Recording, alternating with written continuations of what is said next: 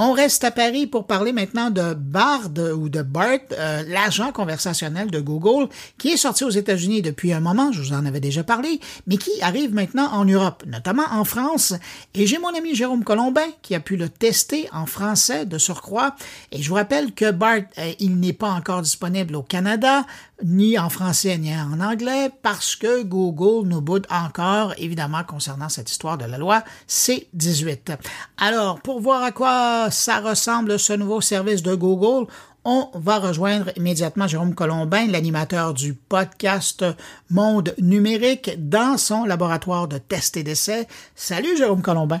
Bonjour Bruno. Hey Jérôme, cette semaine, t'as mis chanceux, après quelques mois quand même, mais probablement que le service s'est bonifié. T'as mis la main sur Bard, t'as as testé la bête. C'est quoi tes, tes, premières réactions à, à utiliser Bard de Google? Alors Bard en français, hein, puisque effectivement la nouveauté c'est ça, euh, ça n'existait pas et là tout d'un coup il est disponible en 40 langues, dans 200 pays, etc. Euh, eh bien écoute, ma première impression, il y a du bon et du moins bon.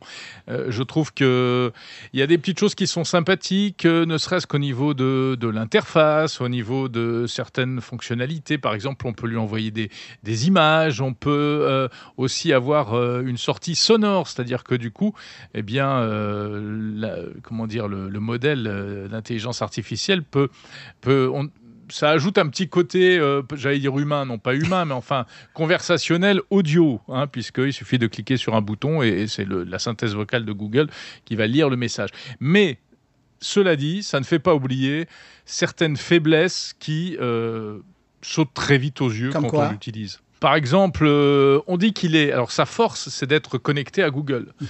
Donc, normalement, il n'est pas comme ChatGPT avec une mémoire qui s'arrête à fin 2021. Mais en réalité, ça ne l'empêche pas de raconter n'importe quoi. C'est-à-dire que je pense que sur certains sujets, il peut être peut-être très précis, mais sur l'actualité immédiate, il va pas être bon. Euh, il y a déjà, euh, je suis pas le seul, hein, je regardais même sur Twitter les autres personnes qui sont en train de l'essayer, des journalistes et pas seulement. Et euh, déjà, ils sont en train de relever pas mal d'erreurs factuelles mhm. euh, sur euh, des faits d'actualité très récents. Et puis, même sans aller sur l'actualité chaude, moi, par exemple, évidemment, on est toujours très égocentrique quand on fait ce genre de test. Je lui ai demandé de me, je sais plus, de me parler du podcast Monde Numérique. Et il m'a sorti des trucs, mais tout était mélangé. Je lui ai dit, voilà, ma question était quel, est, quel était le dernier épisode de Monde Numérique, de quoi ça parle? Il m'a tout mélangé. Il m'a sorti une date très ancienne, il m'a parlé d'un un sujet que j'avais jamais traité, surtout pas ce jour-là. Et en plus, je crois que le jour en question, je n'avais pas de podcast. Enfin, c'était euh, une espèce de salade. Euh, c'était pas bon du tout.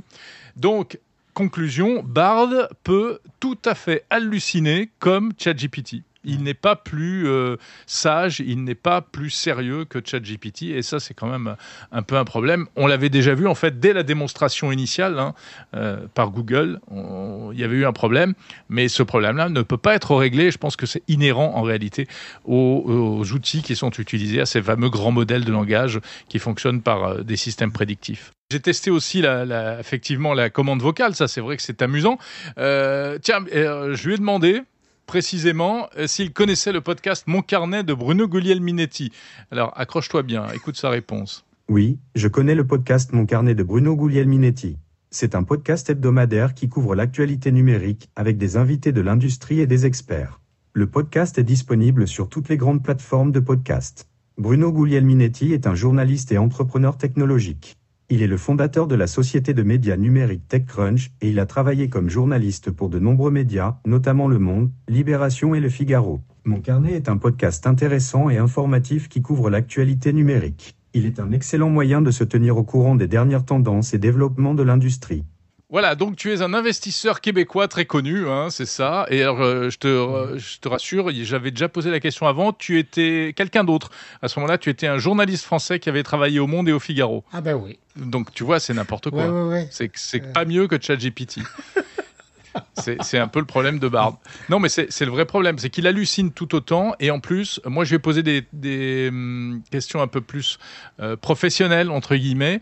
Et euh, ses réponses, par exemple, sur euh, du commercial et autres, et ses réponses étaient beaucoup moins riches que celles de ChatGPT.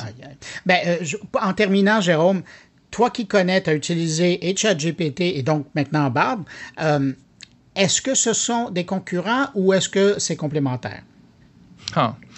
Euh, je pense que pour l'instant, ça ressemble plus à des concurrents euh, et c'est ChatGPT qui gagne ce serait complémentaire et Bard serait vraiment intéressant si Bard était un quasi remplacement de Google. Le problème, c'est qu'on ne peut pas se dire je ne vais plus utiliser Google pour utiliser Bard.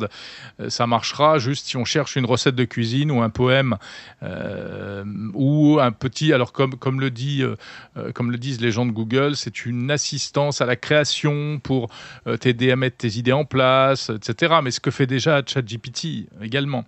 Mais grosse déception quand même sur la manière dont il utilise les connaissances qu'il serait censé avoir parce qu'il émane de Google.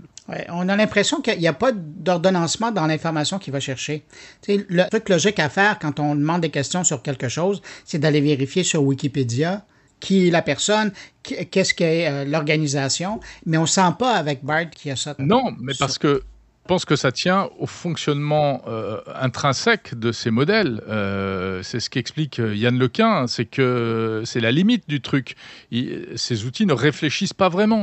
Ils mettent des mots bout à bout et calculent des probabilités pour que le mot qui vient et les mots qui soient autour des autres soient cohérents. Mais il n'y a aucune compréhension du sens de ce qu'ils racontent. Ben écoute, Jérôme, merci pour ce clin d'œil au BART en français. merci de m'avoir appris que j'ai écrit pour le Figaro et Le Monde. D'ailleurs, je vais contacter la direction. Une, une belle carrière. Ouais, parce que je pense que si je refais une troisième fois le test, il va me dire que tu es, euh, je sais pas quoi, champion cycliste ou un truc comme ça. Ah, ben, je serais peut-être intéressé à savoir, question de me préparer.